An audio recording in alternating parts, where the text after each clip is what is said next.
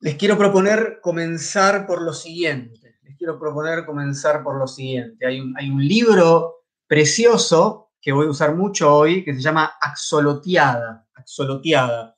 Es, tiene una tapa plateada y por eso es difícil de mostrar, pero eh, es un libro eh, gordo y precioso del Fondo de Cultura Económica, es un libro mexicano, y porque ustedes sabrán, y si no, hablaremos un poco que el axolotl es un bicho mexicano, tiene muchas imágenes eh, preciosas, tiene muchos textos, realmente vale la pena. Si vieron alguna de las imágenes que estuvimos subiendo a las redes, son todas de este libro, tiene fotografías, tiene trabajos artísticos, ilustraciones, bueno, de todo un poco.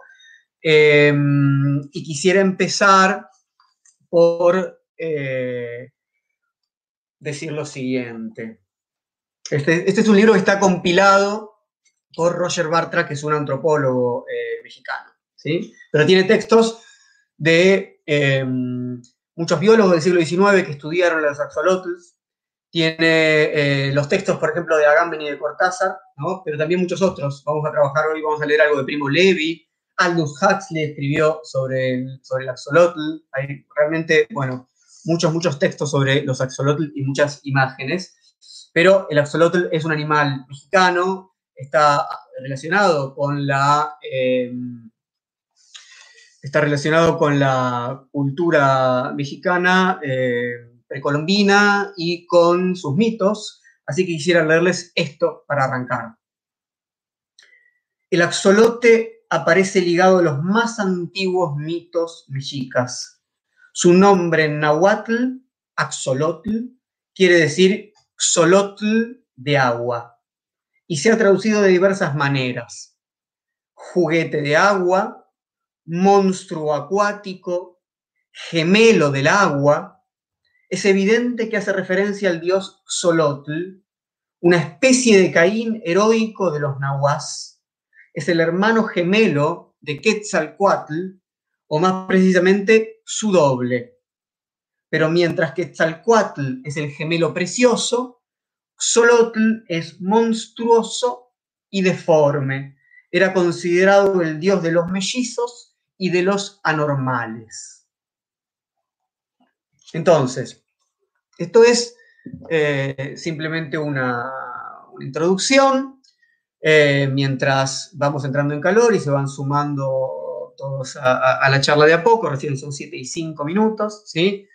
Em, quiero contarles, ahora sí con más detalle, eh, la propuesta de los encuentros de filosofía de la gorra en apoyo a los espacios culturales. Quiero decirles que eh, ahora, de hecho, estoy poniendo acá en el, en el, evento, de, perdón, en el chat de YouTube, el link donde pueden entrar y colaborar para apoyar los espacios culturales. Ahí lo puse en, el chat de, YouTube y eh, para los que estén también en, Instagram, es muy fácil. Entran a tallerdefilosofía.com.ar, a la web, tallerdefilosofía.com.ar, ahí dice filosofía la gorra, hacen clic y ahí tienen eh, todas las formas de apoyar a los espacios culturales, estén en Argentina, en Uruguay, en Chile, en Colombia, donde quieran, ¿sí? Por, por banco si están en Argentina, por Mercado Pago si están en Argentina y si no por PayPal eh, quiero comentarles cuáles son los 11 espacios culturales que forman parte de esta movida.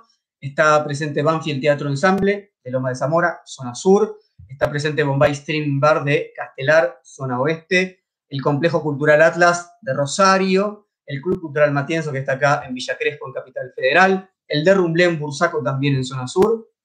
El Living de Olivos, en Olivos, Vicente López, zona norte, el JJ Circuito Cultural, con quienes estamos haciendo hoy la transmisión por Instagram, que están ahí a un par de cuadras del Abasto, en Capital Federal, Calima Boliche, de Montevideo, La Pentalfa, de Monte Grande, nuevamente zona sur, y em, Líneas de Fuga, de Villa Devoto, en, la ciudad de Buenos Aires, y Notan Juan, la librería editorial eh, querida de San Isidro. Así que Em, quiero, antes de, avanzar un poco con esto, eh, ahí está Silvina, ahí está Leandro, hay muchos de quienes, hay muchos espacios culturales que son eh, muy pequeños, sostenidos por una, dos, tres, cuatro personas.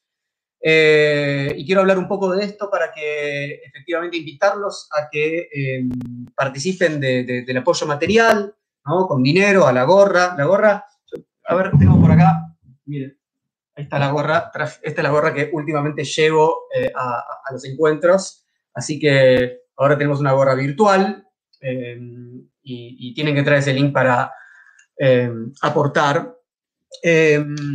Hubo hace, por lo menos acá, en, Buenos Aires y a partir de un grupo que comparte textos en PDF, hubo en, estas, en esta semana muchas discusiones sobre esta cuestión de textos gratuitos, textos que, a los que cualquiera puede acceder. Eh, hubo discusiones respecto a eh, las preguntas sobre ¿no? Eh, qué implica el acceso gratuito a la cultura, la democratización de, los, libros, pero no solamente de los libros, la liberación en algunos casos de los textos, qué es lo que se implica. Yo acabo de subir justamente un PDF para que ustedes lo bajen, es un PDF que viene de dos libros sobre los cuales no tenemos copyright. Entonces, ¿qué pasa ahí? Bueno, yo puse en las redes sociales eh, ayer alguna reflexión al respecto, en mi Facebook, en el Instagram, etc. Me gusta pensar, primero, me gusta pensar que no se trata de que seamos legalistas, ¿no? no se trata de que, digamos, el derecho de autor es algo sagrado, inalienable, pero tampoco se trata de que pensemos que el derecho del lector o el derecho de acceso o el derecho del consumidor es algo sagrado e inalienable y tiene que estar todo disponible para mí gratuitamente de cualquier manera. Para mí se trata de que comprendamos lo que me interesa entender por una comunidad o por un ecosistema que necesita ¿no? de autores, de lectores, de editores, de librerías, en este caso de centros culturales, de espacios, de, de pequeños teatros. Tenemos que entender que eh, todo ese trabajo involucrado para que esos espacios sean posibles y para que las producciones culturales sean posibles, nos involucran a todos, involucran que entendamos mucho mejor qué es eso que nos hace, eh, cuáles son las condiciones de posibilidad para que la cultura esté viva, eh, no esté centralizada en una, sola institución, ¿no? En, una sola lógica, que es la lógica del mercado masivo, o la lógica del Estado. Para que haya distintas lógicas es necesario que nosotros participemos, comprendamos, insisto, las condiciones de posibilidad para que eso sea eh, esté vivo y, por eso yo hace más de 10 años hago filosofía a la gorra, entendiendo que bienvenido todo aquel que quiere participar, ¿no? No, hace falta, ¿no? No tiene que pagar una entrada, ¿no? Cualquiera puede participar, pero tenemos que responsabilizarnos en el, en el mejor concepto del término responsabilidad, tenemos que responder por aquello que nos parece valioso. Y en este caso son muy valiosos los espacios culturales que nos albergan, ¿no? que producen una enorme cantidad de, encuentros de todo tipo, ¿no? de teatro, de música, de reflexión, de filosofía, de literatura, de poesía. Bueno, me parece que no podemos, por ejemplo, yo, imagínense, me puedo presentar acá como un autor diciendo, bueno, yo soy el que escribe todo, este, todo esto en relación a la... Y, no necesito a los espacios culturales, ¿no? Y, propongo esto por YouTube y ya fue, que los espacios se arreglen, ¿no? Bueno, entonces, si, cada uno dice, bueno, yo acá busco mi propia pequeña ventaja, estamos en problemas. Tenemos que eh, extender los lazos, pensar comunitariamente eh, y no solo, digamos, socializar el saber, pero al mismo tiempo socializar las condiciones de posibilidad, ¿no? De la cultura, del saber, del pensamiento, ¿no? Entender que tenemos que sostener la comunidad y todos los ámbitos que eso implica. Entonces, los invito nuevamente a eh, participar del de, eh, apoyo a los espacios culturales. Parte de mi trabajo cuando yo hago filosofía de la gorra, y ustedes lo saben bien, lo acabo de hacer al comienzo, es no solamente que les comparto ahí un texto en PDF, sino digo, eh, les muestro libros. Yo, fui librero muchos años. Siete años trabajé en una librería, tuve una librería, también trabajé en editorial. Entonces, acá estoy, fíjense, estos son los libros, algunos de los libros con los que vamos a trabajar hoy. Los he subido ahí a, a alguna foto en las redes sociales, los voy a ir mostrando. Eh, son objetos maravillosos. En algunos casos, eh, a veces uno puede conseguir los textos electrónicos, pero en otros casos, y particularmente eh, en, libros objetos como esto, que, con, papeles increíbles, estas cosas solamente implican algo que solamente el libro físico nos puede dar. ¿no? Hay diferentes texturas en este libro, en fin. Me parece que el amor a los libros, el amor al conocimiento, el amor al saber no es un amor abstracto, tiene que ser amor material. ¿sí? Bueno, vamos a... Em, entonces ya saben, tallerdefilosofía.com.ar, tallerdefilosofía.com.ar es una web, entran, van a Filosofía La Gorra y ahí pueden, estén en el lugar que estén y el día que sea, colaborar. El 100% de lo que estamos eh, juntando con las colaboraciones de ustedes en La Gorra va a los espacios culturales. ¿sí? Bien, vamos a empezar. Esto también servía para que se sigan sumando personas. Bajen los textos si no los tienen. Les digo sí lo siguiente, ¿eh? Les digo sí lo siguiente. Tengo un chat ahí de, Instagram y un chat de YouTube a la vez y mi propuesta siempre es, eh, ahora voy a, voy, a, voy a leer, voy a exponer, voy a, voy a comentar. Cuando termine la parte más expositiva, sí los leo. Quiero decir, no los voy a estar leyendo mientras ponen ahí algo ahora, porque es imposible prestar atención a toda la vez y al mismo tiempo tratar de, pensar un poco. Entonces, voy a exponer, les pido que, me acompañen en, este recorrido que les propongo. Si pudieron leer eh, los textos maravillosos, si no los vamos a leer completos, estos son textos cortos. Así que lo que quiero hacer es tomar el libro de Cortázar, que se llama Final del Juego, uno de los libros de cuentos más importantes, es un libro del año 1956, y leer completo el cuento Axolotl, es un cuento en realidad del año 52, ahí golpeé mi lámpara, bien, de entusiasmo, es, un cuento del año 1952 que había sido editado en una, revista y luego que eh, eh, Cortázar lo incluye en este libro de 1956 que se llama Final del Juego. Entonces, el cuento se llama Axolotl y dice así. Un tiempo en que yo pensaba mucho en los axolotl. Iba a verlos al acuario del Jardín des Plantes y me quedaba horas mirándolos, observando su inmovilidad, sus oscuros movimientos. Ahora soy un axolotl. El azar me llevó hasta ellos una mañana de primavera en que París abría su cola de pavo real después de la lenta invernada.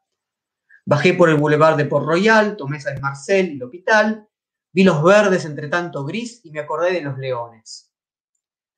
Era amigo de los leones y las panteras, pero nunca había entrado en el húmedo y oscuro edificio de los acuarios. Dejé mi bicicleta contra las rejas y fui a ver los tulipanes. Los leones estaban feos y tristes y mi pantera dormía. Opté por los acuarios, soslayé peces vulgares hasta dar inesperadamente con los axolotl. Me quedé una hora mirándolos y salí incapaz de otra cosa. En la biblioteca Saint Genevieve consulté un diccionario y supe que los axolotl son formas larvales provistas de branquias de una especie de batracios del género Ambistoma. Que eran mexicanos, lo sabía ya por ellos mismos, por sus pequeños rostros rosados aztecas y el cartel en lo alto del acuario. Leí que se han encontrado ejemplares en África, capaces de vivir en tierra durante los periodos de sequía y que continúan su vida en el agua al llegar la estación de las lluvias. Encontré su nombre español, ajolote. La mención de que son comestibles y que su aceite se usaba, se diría que no se usa más, como el de hígado de bacalao. No quise consultar obras especializadas, pero volví el día siguiente al Jardín de Plantes. Empecé a ir todas las mañanas, a veces de mañana y de tarde. El guardián de los acuarios sonreía perplejo al recibir el billete. Me apoyaba en la barra de hierro que bordea los acuarios y me ponía a mirarlos. No hay nada de extraño en esto porque desde un primer momento comprendí que estábamos vinculados, que algo infinitamente perdido y distante seguía sin embargo uniéndonos. Me había bastado detenerme aquella primera mañana ante el cristal, donde unas burbujas corrían en el agua. Los axolotl se amontonaban en el mezquino y angosto, solo yo puedo saber cuán angosto y mezquino, piso de piedra y musgo del acuario. Había nueve ejemplares, y la mayoría apoyaba la cabeza contra el cristal, mirando con sus ojos de oro a los que se acercaban.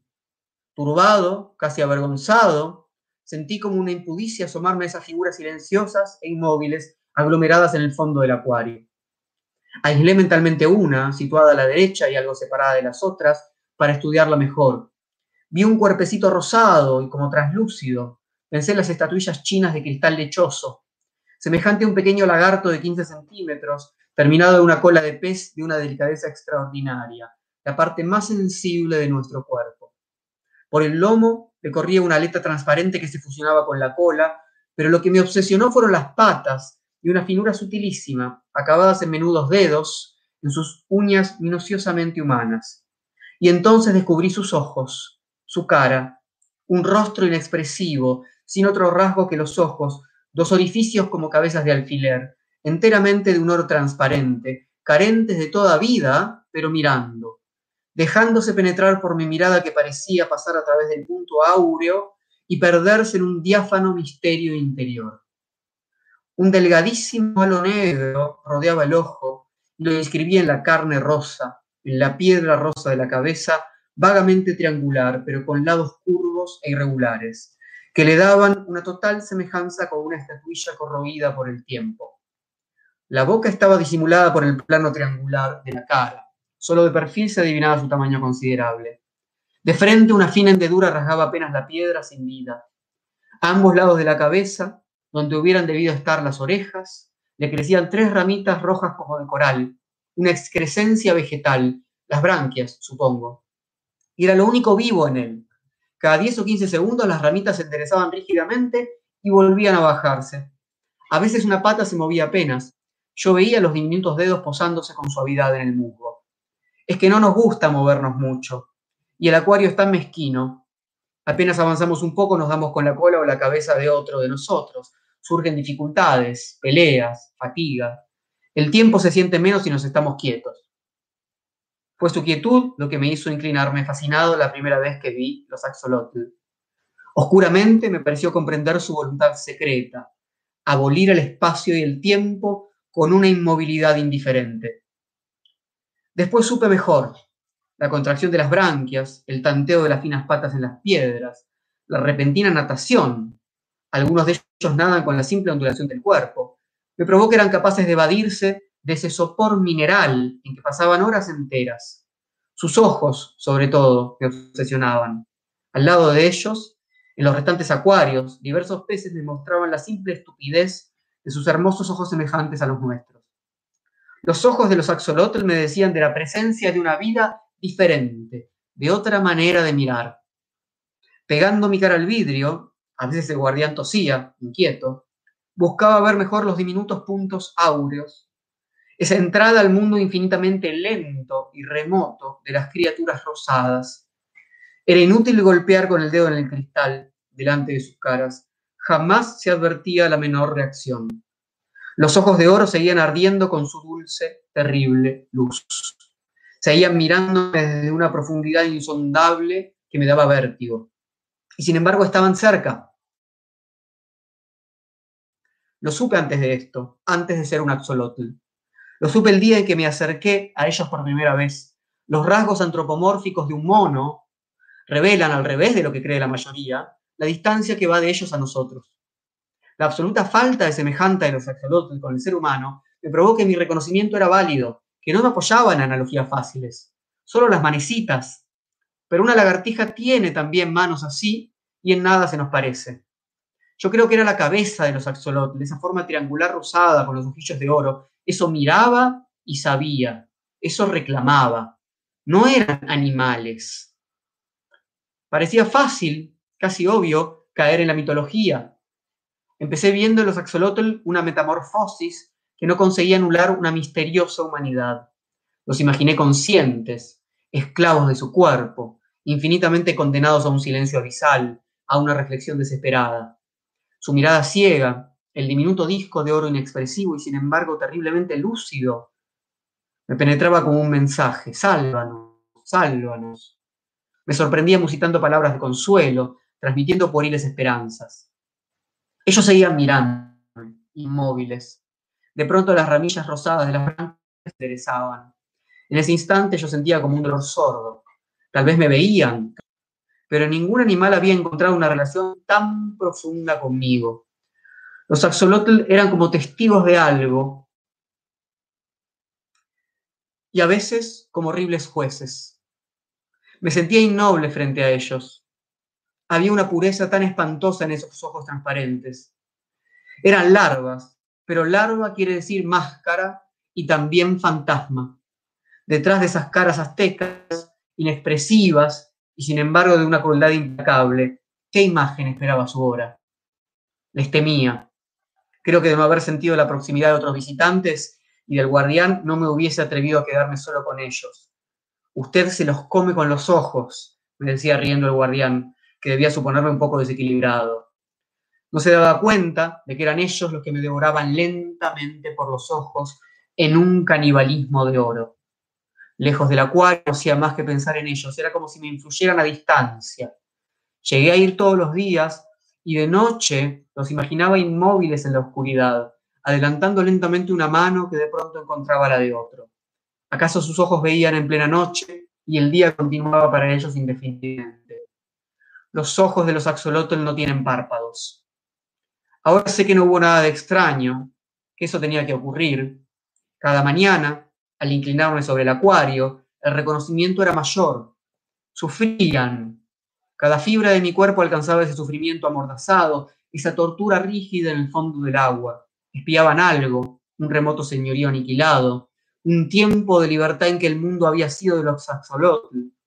No era posible que una expresión tan terrible que alcanzaba a vencer la inexpresividad forzada de sus rostros de piedra no aportara un mensaje de dolor, la prueba de esa condena eterna, de ese infierno líquido que padecían. Inútilmente quería probarme que mi propia sensibilidad proyectaba en los axolotl una conciencia inexistente. Ellos y yo sabíamos. Por eso no hubo nada de extraño en lo que ocurrió. Mi cara estaba pegada al vidrio del acuario, mis ojos trataban una vez más de penetrar el misterio de esos ojos de oro sin iris y sin pupila. Veía de muy cerca la cara de un axolotl inmóvil junto al vidrio. Sin transición, sin sorpresa, vi mi cara contra el vidrio. En vez del axolotl vi mi cara contra el vidrio. La vi fuera del acuario, la vi del otro lado del vidrio.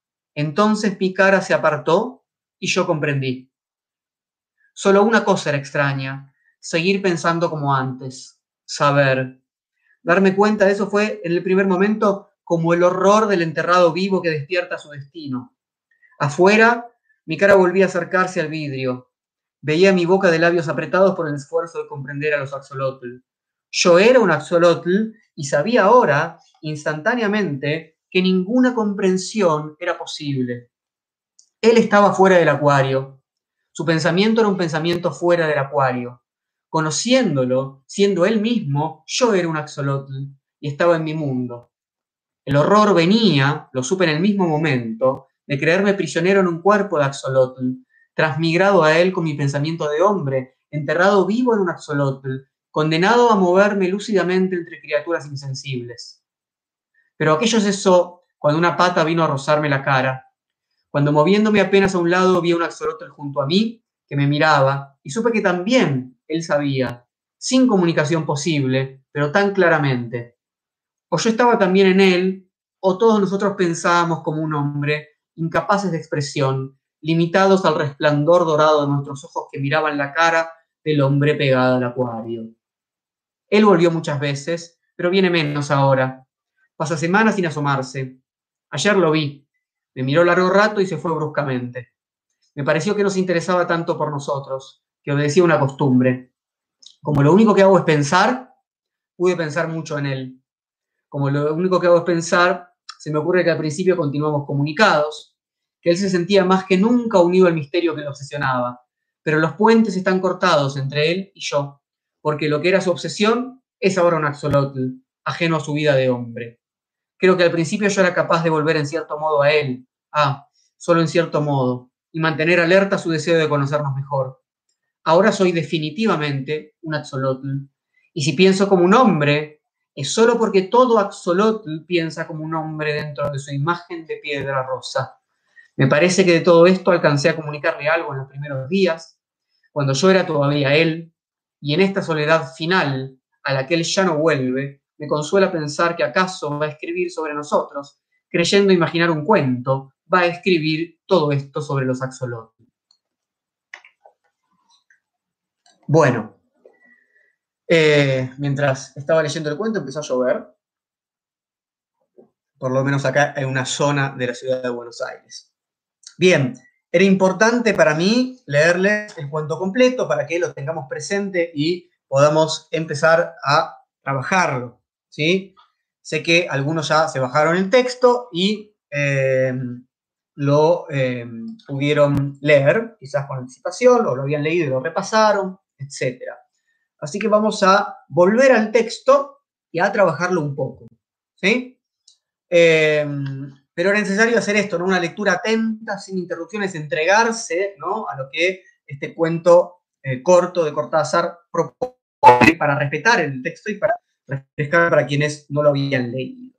Tratemos, voy ir de, principio a fin tratando de pensar unas cosas que hacen el texto.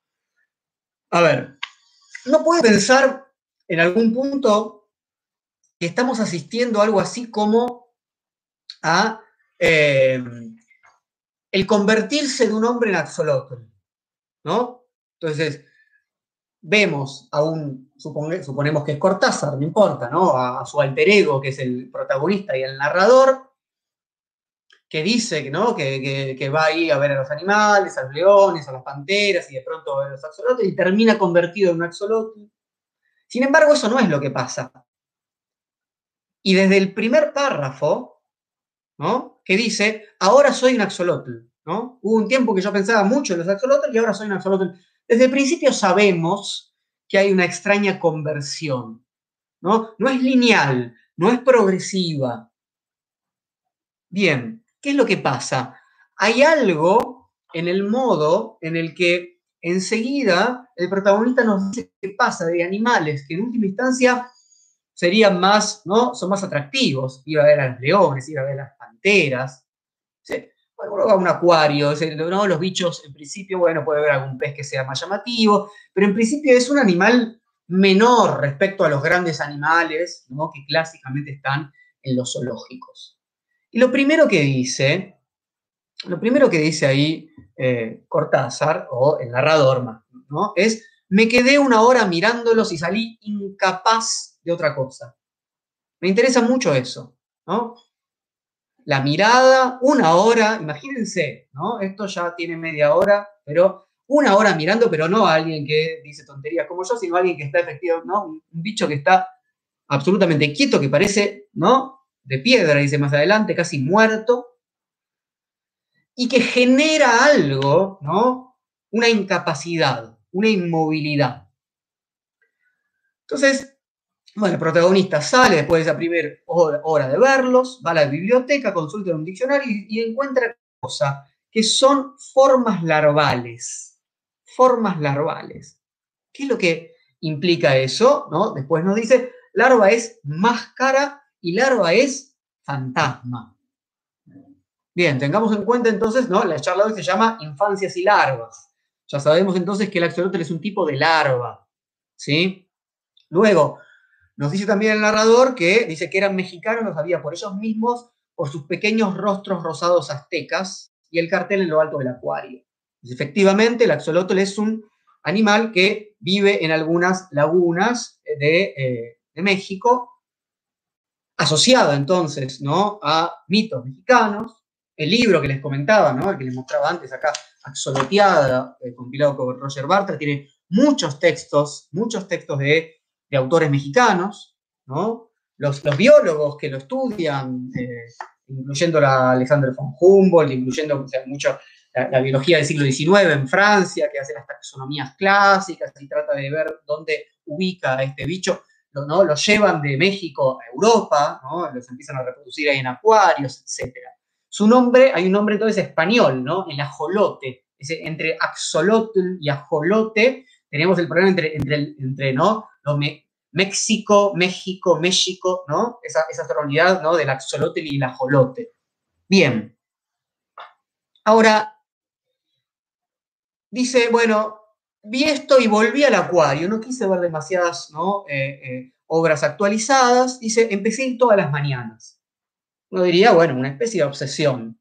Empecé a todas las mañanas y dice lo siguiente, no hay nada extraño en esto, ¿no? porque desde un primer momento comprendí que estábamos vinculados, que algo infinitamente distante, que algo infinitamente perdido y distante, seguía sin embargo uniéndonos. acá hay algo que me interesa mucho, ¿no? Hay algo que está perdido y que sin embargo une. Hay algo que está infinitamente distante y que sin embargo hace lazo. También es interesante para pensar en, la situación en la que estamos nosotros, ¿no? ¿Cómo, cómo puede algo distante unir, ¿no? No nos une, ¿no? La, eh, la identificación directa. No nos une el, ¿no? el camino más corto, nos une un camino antiguo, nos une algo que hace lazo por otro lado. Y eso es algo infinitamente perdido, es algo distante. Estábamos vinculados. Hay una identificación, que es lo interesante este, ¿no? de, esto que dice Cortázar. Hay una identificación, pero es una identificación extraña. No me identifico con mi espejo, ¿no? Porque toda la escena que se arma, incluyendo ¿no? lo que en el momento de la, de la transformación, si queremos pensarla así, después lo vamos a ver, es una escena de espejo, ¿no? Detrás del cristal, ¿no? Y sin embargo, ¿cómo me puedo espejar con un bicho que tiene tan poco en común, ¿no? Con lo humano. Entonces, ¿qué pasa con la idea del lazo distante y qué pasa con lo infinitamente perdido? ¿Qué es eso infinitamente perdido? Eso quiero que de alguna manera quede resonando para poder avanzar y ir más allá hacia efectivamente eh, el, texto de Agamben. Entonces, hay una eh, insistencia en los ojos de oro de los axolotl, ¿no? Eh, son figuras silenciosas, inmóviles, ¿sí? Hay una descripción respecto a, ahí empieza ¿no? el personaje a describir más claramente ¿no? cómo es el bicho. Dice, lo que me impresionó fueron las patas, de una finura sutilísima, acabadas en menudos dedos, en uñas minuciosamente humanas. Entonces, hay un montón de cosas que evidentemente son distintas del axolotl y el cuerpo humano. Sin embargo, algo en los ojos, algo en las uñas minuciosamente humanas, ¿no? Pero después dice, sus ojos, su cara, enteramente de un oro transparente, carentes de toda vida, pero mirando, ¿no? Nuevamente, mucho juego con lo que, ¿no? En algún sentido paradójico, ¿no? Las distancias infinitas que unen, eh, lo carente de toda vida, que no puede mirar, pero que sin embargo mira, un misterio interior. ¿No? Ahí está pasando algo. Y toda es, maravillosa esta descripción, porque nos habla de una piedra rosa de la cabeza, de una estatuilla, es decir, hay algo de piedra o de estatuilla, es mineral el axolotl, ¿no? Nos dice textualmente, una fina hendedura rasgaba apenas la piedra sin vida. Luego nos dice, a ambos lados de la cabeza, donde hubieran debido estar las orejas, le crecían tres ramitas rojas como de coral, una excrescencia vegetal. Entonces tenemos mundo mineral, ¿no? Es piedra, estatuilla. Mundo vegetal, excrescencia vegetal, ¿no? Ramitas. Mundo animal, que suponemos que de lo que se trata es de un animal, y algo que enlaza con el mundo humano, digamos, todos los reinos que podemos pensar, ¿no? Como en general se distinguen clásicamente, ¿no? Mineral, vegetal, animal, y luego los otros que nos creemos en ¿no? los reinos de los cuasi divinos, ¿verdad? Ponemos un reino para nosotros. Bueno, acá están los cuatro reinos en algún sentido descriptos en este bicho que parece no pertenecer propiamente a ninguno. Más adelante, el narrador dice, no era un animal, que es lo que efectivamente uno supone que el axolotl es. ¿no? Comenzamos hablando de la relación con el dios Solotl, ¿no? de la mitología mexica, y eso implica algo del orden de lo divino. ¿no? Entonces tenemos ahí, sin duda, algo que caracteriza a una vida que está en varios reinos a la vez, o que puede pensarse en varios reinos a la vez, ¿no? Y eso da cuenta, por un lado, de esta cuestión anfibia, ¿no? De vidas, en principio, ¿no? De dos o más, ¿no? Posibilidades, o dos o más caminos, o dos o más reinos, o dos o más mundos. Bien, ¿qué más nos dice el protagonista, el narrador? que fue la quietud lo que realmente lo fascinó. Una y otra vez hay una insistencia en la quietud, ¿no? En la inmovilidad indiferente, en el sopor mineral, ¿no? La quieto como una piedra, ¿sí? Y vuelve sobre los ojos. Dice, los ojos de los axolotl me decían de la presencia de una vida diferente, de otra manera de mirar. Entonces, una vida diferente, ¿no? Otra manera de mirar, una temporalidad muy diferente. Sigo un poco más, dice, buscaba ver mejor los diminutos puntos áureos, esa entrada al mundo infinitamente lento y remoto de las criaturas rosadas, y al final dice que le daba vértigo, ¿no? Otra vez un juego entre una lentitud tan absoluta que uno se abisma, ¿no? Y da vértigo. Quizás inclusive, ¿no? Para quienes hayan participado de la lectura que hicimos sobre Kafka, ¿no? Leímos el cuento Niños en el Camino Vecinal, también hablamos un poco de, ¿no? de, diferentes vértigos producidos. Entonces, ahí el narrador, una vez ya que dio cuenta de esta, em, digamos, de esta identificación extraña, de lo que pasa entre lo animal y lo humano, encontramos... Em, quiero detenerme acá para proponerles esto para proponerles, quiero detener acá, hacer un paréntesis en el, cuento de, Cortázar. Estamos hablando de, no de una transformación de hombre en animal, estamos hablando de lo que ocurre entre el animal y el hombre. Y entre el animal y el hombre ocurre algo extraño y tiene que ver con la mirada del animal. Es una mirada que fascina y en algún sentido también incomoda. ¿no? Eh, esta cuestión del entre por supuesto, eh, a, mí me, remite muy rápidamente a Derrida, por eso uno de los libros que tengo acá a mano, este libro de Derrida que se llama El animal que luego estoy siendo, o el animal que luego estoy siguiendo. Y en este, eh, en este libro, porque digamos, me parece que lo que tenemos que preguntarnos un poco es, ¿por qué hay criaturas que ejercen un magnetismo tan especial en nosotros? ¿Por qué hay criaturas que parecen habitar mundos fabulosos o desconocidos, ¿no? ¿Por qué hay extrañas formas de vida que nos invitan a replantear la existencia, ¿no? De lo que, lo que creemos que somos, que desapropian esas identidades en las que nos reconocemos, ¿no? Y las esencias que, vertebran esas identidades, ¿no? Que acá hay una pregunta que, que empieza, ¿no? ¿Cómo será esa forma de vida? ¿Cómo será esa forma de vida que parece tan distinta a la nuestra? Sin embargo, hay algo quizás perdido de esa forma de vida en mí, ¿no? Hay un anhelo de vivenciar otra experiencia, ¿no? Y eso eh, empieza a cobrar relevancia, ¿no? Cuando esto se encarna en primera persona, como le pasa a este personaje, ¿no? Entonces, ¿qué es lo que está perdido? ¿Qué es lo que quedó distante? ¿No? Tenemos seres anfibios, tenemos habitantes de dos mundos. Y un signo de eso tiene que ver con la mirada. ¿no? Los ojos de los axolotls me decían de la presencia de una vida diferente, de otra manera de mirar. ¿no? Algo de, uno puede pensar, una animalidad que habita en todo hombre. Em, quiero leerles entonces esto de, de, Derrida porque tiene que ver justamente con lo que ocurre entre el animal y el hombre, con lo que ocurre respecto a la posibilidad de de construir, de disolver un poco ¿no? ese límite ¿no? bien claro que habría entre el animal y el hombre, la posibilidad de que la mirada animal desapropie al hombre de su lugar de privilegio. ¿no? Eso que dijimos recién, pertenecemos a reinos distintos. Aún si aceptamos nuestra ¿no? existencia eh, biológica, zoológica, animal, decimos, no, bueno, hay algo de lo divino en nosotros, nosotros tenemos alma, nosotros somos de otro mundo, etcétera. Entonces, Derrida, este es un, pasaje que a mí me gusta mucho y lo, utilizo varias veces para pensar esto, nos cuenta algo de lo que le pasa con su gato, ¿no? Em, cuando sale desnudo de la ducha y ve al, el gato lo mira y Derrida siente vergüenza. Dice, ¿quién soy?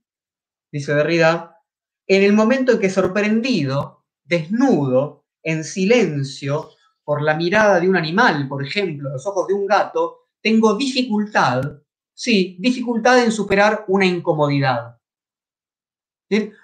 ¿Por qué esa dificultad? Porque supuestamente ¿no? no me podría avergonzar la mirada de un animal porque el animal no tendría mirada.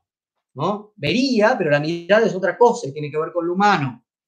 Entonces, acá hay algo misterioso y enigmático, ¿no? Asociado a la mirada, a una mirada que si bien no avergüenza al personaje, sin embargo empieza a hacer que entre cada vez más en esa extraña identificación.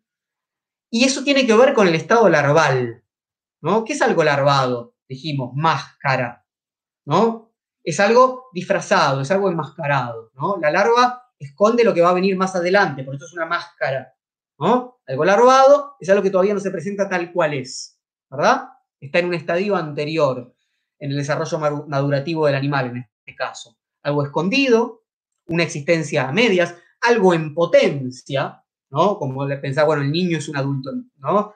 En potencia, todavía no es inacto todo lo que puede ser, ¿no? Algo que dijimos también en latín puede ser traducido larva como fantasma. Y eso tiene mucho que ver con la filosofía de Derrida, ¿no? Algo que es en la estructura del ni, ni.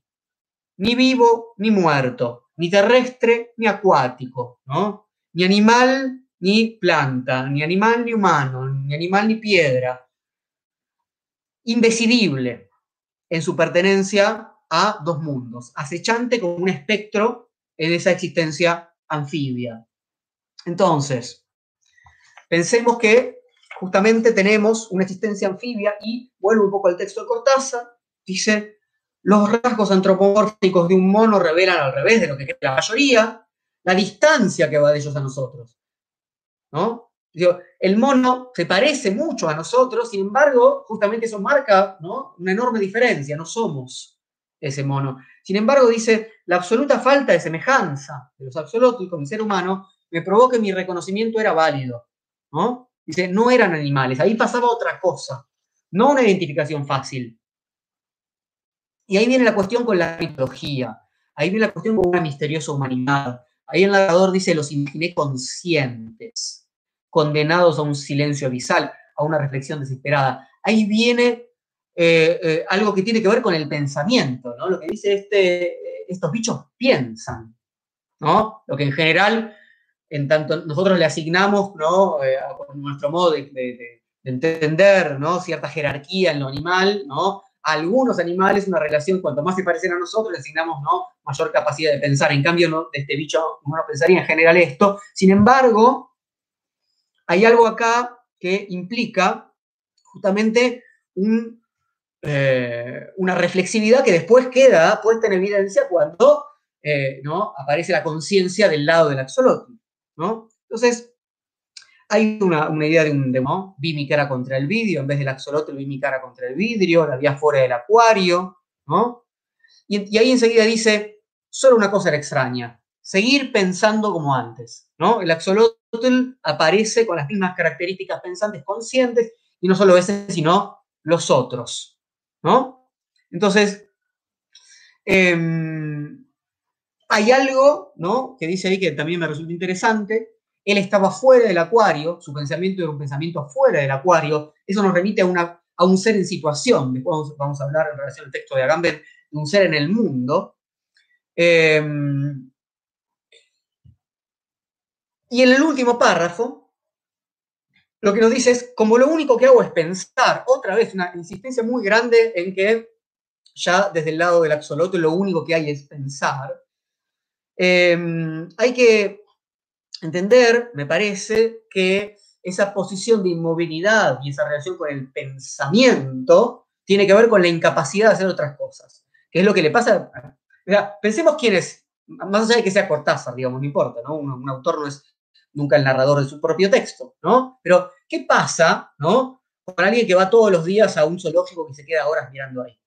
¿no? Un, argentino medio pelo diría, bueno, esa persona no labura, ¿qué es? ¿Un artista? ¿No? Que no sirve para nada. ¿Qué está haciendo? ¿Qué es quedarse mirando un animal durante horas y días y volver? Y o sea, ¿qué pasa? Eso es ser un incapaz para un montón de tareas prácticas, ¿verdad? Bueno, hay algo respecto a la capacidad del pensamiento, a la potencia del pensamiento y a esa inoperosidad, a esa imposibilidad, ¿no? De vamos a verlo, llegar a, una, a un tipo de acción que sea, en última instancia, aquella con la que en general más nos identificamos como la forma adulta. Bien, entonces, lo único que hicimos hasta ahora fue leer el cuento de Cortázar y trabajar un poco en algunas características, un poco en algunas características. Vamos a volver, sin duda. Ahora, quiero eh, que podamos eh, avanzar ahora sí con el texto de Agamben, el texto de George Agamben, que es más complejo, ¿no? que va a requerir no leerlo entero, sino es más corto, vamos a leerlo parte por parte y lo vamos a ir comentando para ir viendo qué pasa ahí, cómo eso puede cambiar un poco lo que hace una primera lectura del texto de eh, Cortázar. Bueno, Giorgio Agamben, para quienes no lo conozcan, es un filósofo italiano contemporáneo, ¿no? vivito y coleando, escribiendo mucho ahora y, muy criticado en relación a muchas cosas que escribe eh, hoy en día sobre la cuestión pandemia, cuarentena. El texto particularmente, que se llama Por una filosofía de la infancia, es del año 96, es un texto que ya tiene casi 25 años, está en esta compilación de en este pequeño librito editado por las 40 que se llama Teología y Lenguaje, que tiene varios eh, textos de Agamben, eh, y, es muy lindo porque tiene varios textos cortos, como este, y este puede ser, para quien no conozca la filosofía de Agamben, un muy buen modo, una muy buena presentación, ojalá que, pueda suceder así, a pesar de ciertas complejidades, para quien se enfrenta por primera vez de Agamben, de de su modo de pensar, de escribir, tratemos de eh, lentamente avanzar. Es un texto que se titula Por una filosofía de la infancia. Entonces, ya entendemos de algún modo por qué el subtítulo de la charla, Infancias y Larvas. Ya sabemos ¿no? que el axón es un tipo de larva, que la larva es un tipo de fantasma, que es un tipo de máscara, ¿no? que es un tipo de ¿no? Para algo que tiene que venir después, que tiene que terminar de desarrollarse, de desplegarse. Bueno, y ya hicimos la relación. Bueno, a veces dejar de desplegarse en toda su riqueza cuando es el estado adulto. Bueno, veamos un poco lo que dice Agamben al respecto. Primer párrafo del texto por una filosofía de la infancia. En las aguas frescas de México, dice Agamben, vive una especie de salamandra albina que ha atraído la atención de los zoólogos y estudiosos de la evolución animal por largo tiempo. Quien haya tenido la oportunidad de observar un espécimen en un acuario habrá sido sorprendido por la apariencia infantil, casi fetal, de este anfibio. Su cabeza relativamente larga, encastrada en su cuerpo, su piel opalescente, levemente veteada de gris en el hocico y encendida en plateado y rosa en las excrescencias alrededor de sus agallas, sus delgadas patas en forma de lirio y dedos rojos como pétalos. Bueno, Agamben tampoco está ¿no? ahorrándose Su, lirismo, nunca lo hace, está muy bien. Bien, tenemos entonces la primera eh, descripción cercana, en algún punto de lo que ya estuvimos hablando, así que podemos ir un poco más allá. Segundo párrafo del texto de Agamben nos dice, el axolotl, este es su nombre, fue clasificado en principio como una especie discreta, una que mostraba la peculiaridad de mantener a lo largo de su tiempo vital características que son para un anfibio típicas de la larva, como la respiración branquial y un hábitat exclusivamente acuático. Una especie discreta no es que sea discreta en el sentido de que lo describía Cortázar, ¿no? que no haga mucho espamento, sino discreta en el sentido de única, ¿no? Separada de otras, ¿no? Entonces, mantiene características de la, como si fuera un renacuajo, digamos, pero que se queda siendo renacuajo. Que esta era una especie autónoma, sin embargo, fue probado, más allá de toda duda, por el hecho de que a pesar de su apariencia infantil, el axolotl fue perfectamente capaz de reproducirse. Pues acá este, es, este es un primer problema, ¿no? Si una especie implica, entre otras cosas, la capacidad de, reproducirse y continuarse, para eso necesita llegar a desarrollar las características que le permiten la reproducción, y en este caso llega a esas características aún con esas formas que dicen todavía no ser maduras. O sea, llega a la madurez sexual reproductiva sin tener una madurez en otras formas y funciones de su cuerpo. Solo después, dice Agamben, de una serie de experimentos, se confirmó que seguido de la administración de la hormona tiroidea, el pequeño tritón experimentaba la metamorfosis normal de los anfibios. Este perdería sus agallas y desarrollando la respiración pulmonar, abandonaría la vida acuática para transformarse en un espécimen adulto de la salamandra manchada, Ambistoma tigrinum. Esta circunstancia podría conducir la clasificación del axolotl a un caso de regresión evolutiva, un desafío en la lucha por la vida que compele a un anfibio a renunciar a la parte terrestre de su existencia y a prolongar indefinidamente su estado larval. Bueno, vamos a, ya que Agamben empezó a hablar un poco de la evolución y que ya que empezamos a dar cuenta de lo que pasa ahí, quiero leerles eh, un pequeño, una pequeña cita de eh, El origen de las especies, de Darwin, en relación a esta capacidad de desarrollar tempranamente esa posibilidad reproductiva. Dice Darwin en el capítulo del origen de las especies que se titula Modos de transición. Dice esto. Se sabe de algunos animales que son capaces de antes de que hayan adquirido sus caracteres perfectos. Y si esa facultad se llegase a desarrollar completo en una especie, parece probable que más pronto o más tarde desaparecería el estado adulto. Y en este caso, especialmente si la larva difiere mucho de la forma adulta, los caracteres de la especie cambiarían y degradarían considerablemente. ¿Qué tenemos ahí? La idea de, bueno, una especie compuesta entonces, ¿no? La posibilidad de una especie compuesta sin llegar nunca a, o casi nunca, a una posición de madurez rompe con una cierta idea de la evolución. Tengan en cuenta además que este, este bicho, no sé, digo algo, vamos un poco a, una cultura más, ¿no? más, compartida para cierta generación, ¿no? La imagen de la, que tenemos de la evolución, ¿no? yendo de los organismos más simples y unicelulares hasta lo que nosotros somos, supuestamente progresistas. Bueno, en un momento, de hecho, hay, uno de los capítulos de, Los Simpsons donde hay, ¿no? En, en, dos minutos hay varias, hay hay alguna película también que hace lo mismo, muestra todo el juego, ¿no? De las primeras células, de ese caldo, de ese lodazal. Bueno, hay un momento importantísimo que es el momento del anfibio, es el momento en el que el pez sale del agua, ¿no? O sea, entonces, imagínense que un, un, pez que se transformó en este sentido, ya no en un pez, sino en una capacidad anfibia para empezar a salir del agua, cambiar sus branquias por la capacidad pulmonar, y que no lo hace, y que no lo hace, entonces implica la imposibilidad de que se desarrolle en última instancia el humano tal como lo conocemos. Y no solamente el humano, sino los, mamíferos, etcétera, etcétera, ¿no? los otros, reptiles terrestres, etcétera. Bueno, entonces, esto detiene en algún sentido ¿no? el pasaje del agua a la tierra, fundamental para, bueno, un montón de especies que conocemos y particularmente la nuestra. Entonces, vuelvo un poco, ahí dice en YouTube corta, bueno, tengan un poco de paciencia, pero que, bueno, no, sé mucho qué hacer.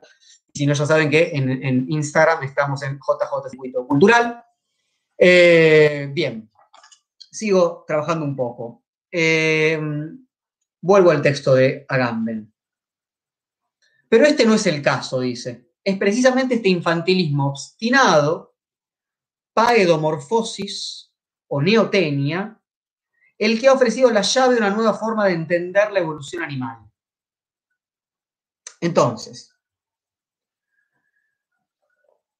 hay este término paedomorfosis o neotenia tiene que ver justamente ¿no? con que eh, tenemos entonces una especie ¿no? que tiene características ¿no? de paidos o, de niño, de infante. ¿no? Una especie con características infantiles.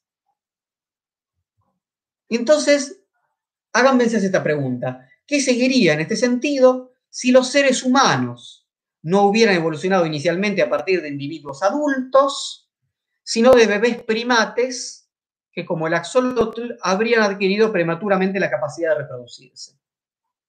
Es decir, ¿qué pasaría efectivamente ¿no? si nosotros también somos, en algún sentido, larvas, como el axolotl? especies ¿no? neoténicas. ¿no? Hay, bueno, les comentaba, hay muchos escritores que han, trabajado sobre la figura del axolotl. Eh, uno de ellos es Primo Levi, ¿no? Conocen a Primo Levi eh, supongo, por su trilogía de Auschwitz, ¿no? Un sobreviviente de Auschwitz.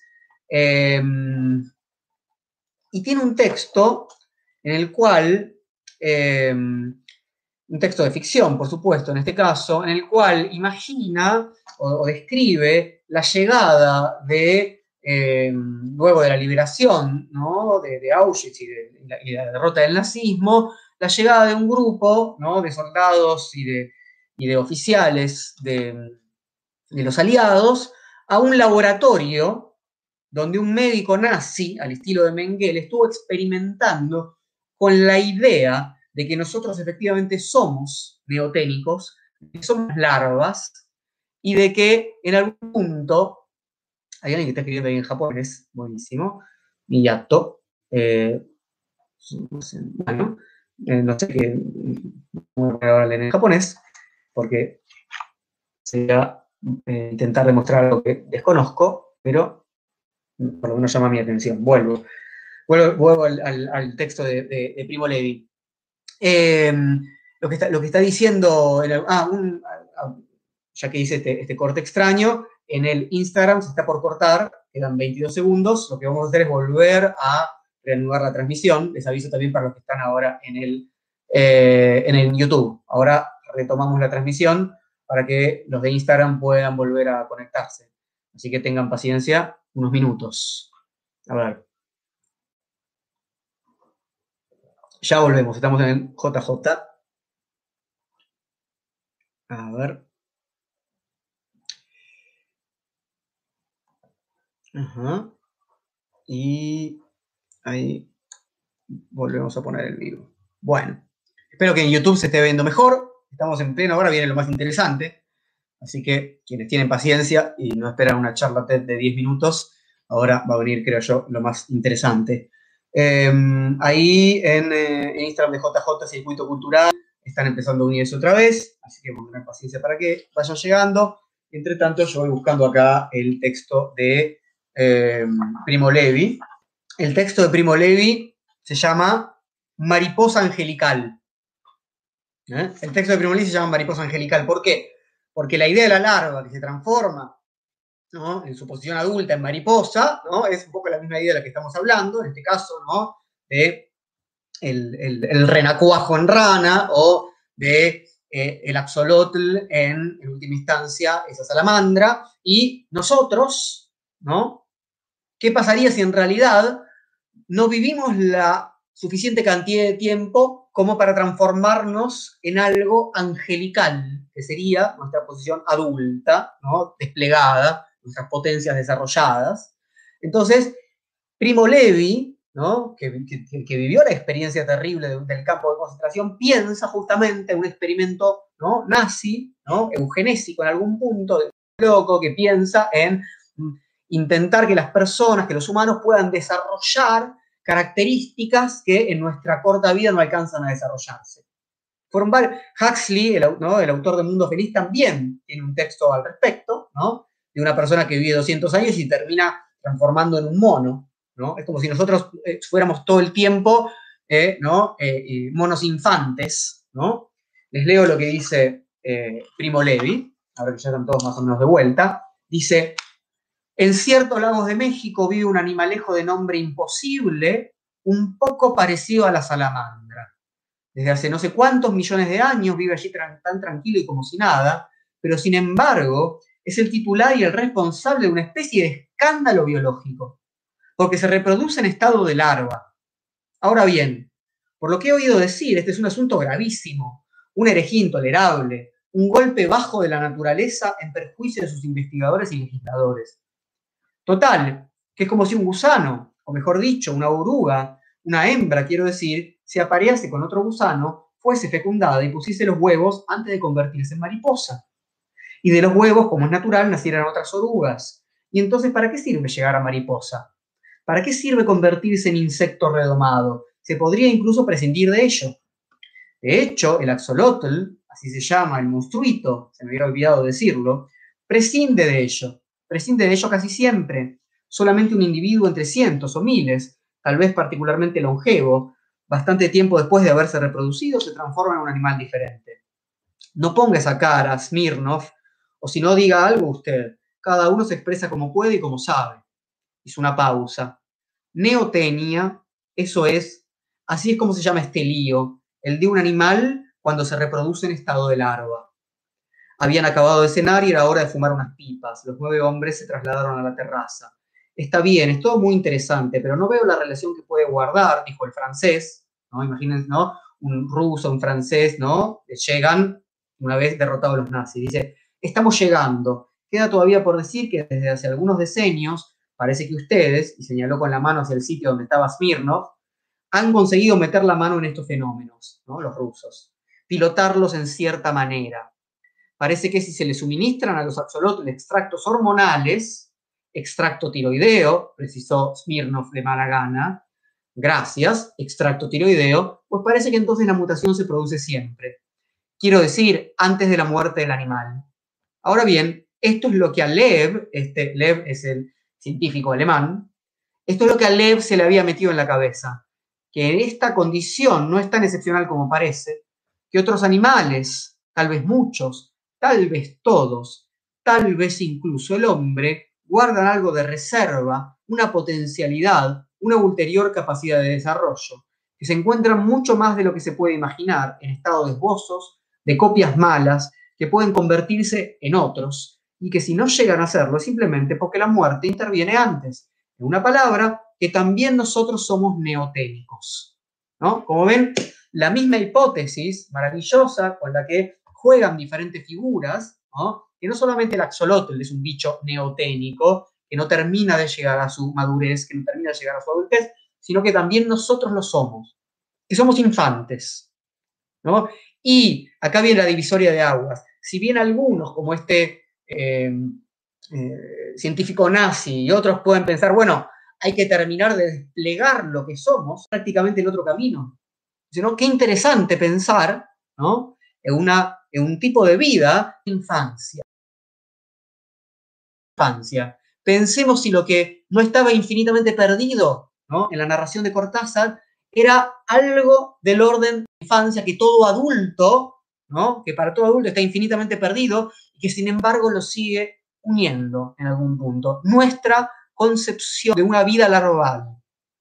Vuelvo entonces al texto de Cortázar, que se está, perdón, al texto de Agamben, que se está preguntando por las características neoténicas en nosotros. Dice, esto explicaría un número de características morfológicas humanas, desde la posición del agujero occipital a la forma del auricular del oído, desde la piel sin pelo a la estructura de las manos y los pies que no responden con aquellas de los antropoides adultos, sino con las de sus fetos. Nosotros tenemos características, ¿no? Como adultos, que se parecen demasiado a la de las larvas, la de los fetos, la de los infantes, de otros antropoides. Rasgos, dice Agamben, que son transitorios en los primates, en los humanos se han vuelto definitivos, de alguna manera traspasando en carne y hueso el tipo del eterno niño. Más allá de todo, sin embargo, la hipótesis nos permite explicar de nuevo modo el lenguaje y toda la tradición exosomática, cultura, dice Agamben, que más que cualquier marca genética caracterizan al Homo sapiens. Entonces, primero, ¿qué dice Agamben? Bueno, parece, juguemos con esta idea. Nosotros parece que somos ¿no? una especie con características infantiles, somos eternos niños. Y eso es lo que explica, o eso es lo que puede llegar a explicar, dice Gamben, no solamente ¿no? nuestra corporalidad, sino lo que llama acá la tradición exosomática, la cultura, lo que exceda nuestro cuerpo y qué es lo que nos caracteriza. No nos caracteriza solamente una determinada cultura, es que somos seres ¿no? insertos en un mundo, ¿no? llamarlo así, simbólico. Entonces, ¿por qué esta relación entre niñez y cultura? ¿Verdad? Avancemos un poquito dice, Agamben, el texto tiene, realmente Agamben es, corto, son tres páginas, ya leímos uno, vamos al siguiente párrafo. Dice Agamben, intentemos imaginar un infante que al contrario del axolotl, no solo se instala en su entorno larval, sino que también se adhiere tanto a su falta de especialización y a su totipotencia, que rechaza cualquier destino y cualquier entorno específico para solamente seguir su propia indeterminación e inmadurez. Mientras otros animales, los maduros, simplemente obedecen las instrucciones específicas escritas en sus códigos genéticos, el neoténico infante se encuentra a sí mismo en la condición de también ser capaz de prestar atención a aquello que no está escrito, de prestar atención a las posibilidades somáticas arbitrarias y no codificadas. Interesantísimo, creo, pero ¿no? la idea de, bueno, ¿qué hace una, ¿no? una forma de vida que tiene en su código genético un desarrollo que lo lleva a su estado de adultez? Obedece a eso codificado.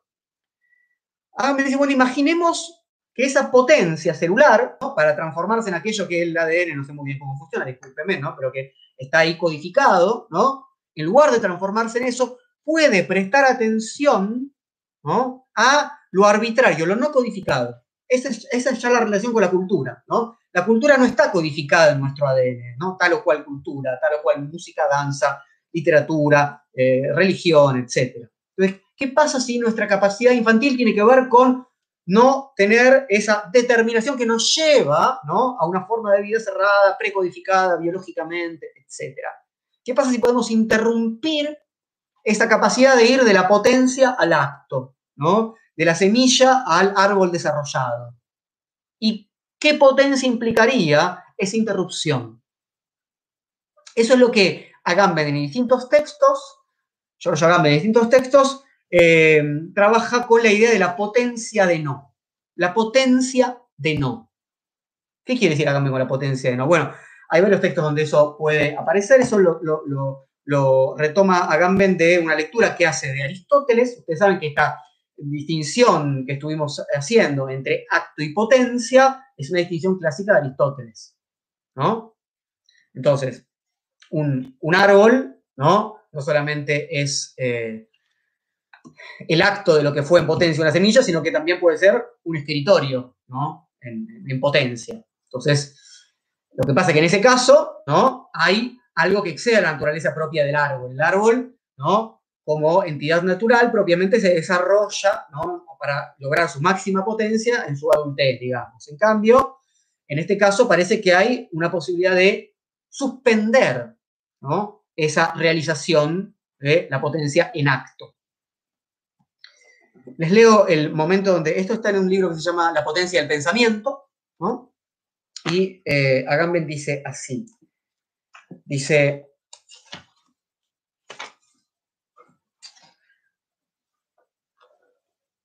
la ambivalencia específica de toda potencia humana, ¿no? ya no hablamos de árbol, estamos hablando de nosotros, que en su estructura originaria se mantiene en relación con la propia privación, es siempre respecto de la misma cosa potencia de ser y de no ser, de hacer y de no hacer.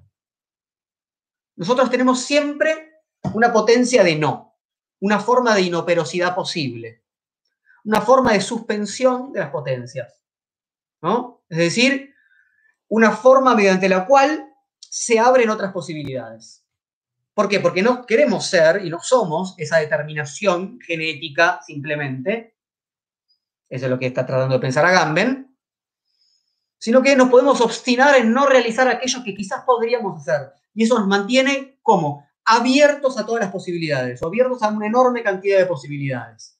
Cuando uno realiza el acto, cerró las posibilidades. Entonces, por ejemplo, eh, y eso, eso, tiene que ver con, con, lo que le pueden decir a uno de chico, che, qué bueno que sos para las cuentas. ¿Por qué no estudiás para, para contador? No, preferiría no hacerlo, como dice Bartleby, ¿no? Preferiría no hacerlo. Tengo la potencia, ¿no? Efectivamente, de, ¿no? de que eso se traduzca en acto, pero siempre, como dice Gamben potencia de ser o potencia de no hacer. Y uno piensa en general a la potencia de no como una impotencia. Agamben ¿no? teje acá algo bastante original, que según él viene de su lectura de Aristóteles y tiene que ver con que la potencia de no, en última instancia, es una potencia mayor ¿no? a la potencia que llevaría ¿no? al acto predeterminado. ¿no? Esta herencia con Bartleby, yo les, comentaba recién, Bartleby, el escribiente, quizás algún día vamos a hacer un encuentro entero sobre Bartleby, es un cuento de Herman Melville. En este libro hay un texto de Deleuze, un texto de Agamben y un texto de José Luis Pardo sobre Bartleby, él preferiría no. Y, ahí em, se trata otra vez de, lo mismo, es un empleado que, es, que tiene la potencia de realizar muy bien su trabajo, pero que en un momento, ¿no? Su jefe le dice, por favor, hacer estas copias y demás, trabajar en una escribanía, y Bartleby, que es el empleado, decía, dice, preferiría no hacerlo. Potencia de no. Y eso desbarata todo lo que sucede ahí. Agamben en ese texto sobre Bartleby dice algo muy similar. Y lo dice, y esto es muy interesante, en relación al pensamiento. Dice, la mente no es una cosa, sino un ser puramente en potencia. Toda potencia de ser o de hacer algo es siempre de hecho, al mismo tiempo potencia de no ser o de no hacer. Pues de otro modo la potencia se trascendería siempre en el acto y se confundiría con él. ¿No? Esa potencia de no es el hilo secreto de la doctrina aristotélica de la potencia, lo que hace de toda potencia en cuanto tal una impotencia. La potencia del pensamiento deja lugar al acto del entendimiento. Hay algo, ¿no? La potencia del pensamiento es el título de este libro, ¿no? que es el título de uno de los artículos que está acá. La potencia del pensamiento. ¿Qué pasa cuando algo ¿no? no se despliega para llegar a su acto, sino que justamente puede lograr una potencia mayor manteniéndose en ese estado previo. Vuelvo al texto de Agamben, que estamos leyendo por una filosofía de la infancia. Dice, en su infantil totipotencia estaría arrojado fuera de sí, no como lo están otros seres vivientes, en una aventura y en un entorno específico, sino por primera vez en un mundo. Y eso está subrayado, en un mundo. Y con su voz libre de toda directiva genética, con absolutamente nada que decir ni expresar, el niño podría, al contrario de cualquier otro animal, nombrar las cosas en su lenguaje y de este modo abrirse ante sí mismo una infinidad de mundos posibles. ¿Ven lo que eh, está diciendo? O sea, la relación de, de la apertura que hay cuando no se siguen las directivas genéticas, ¿no? Nombrar las cosas, ¿no?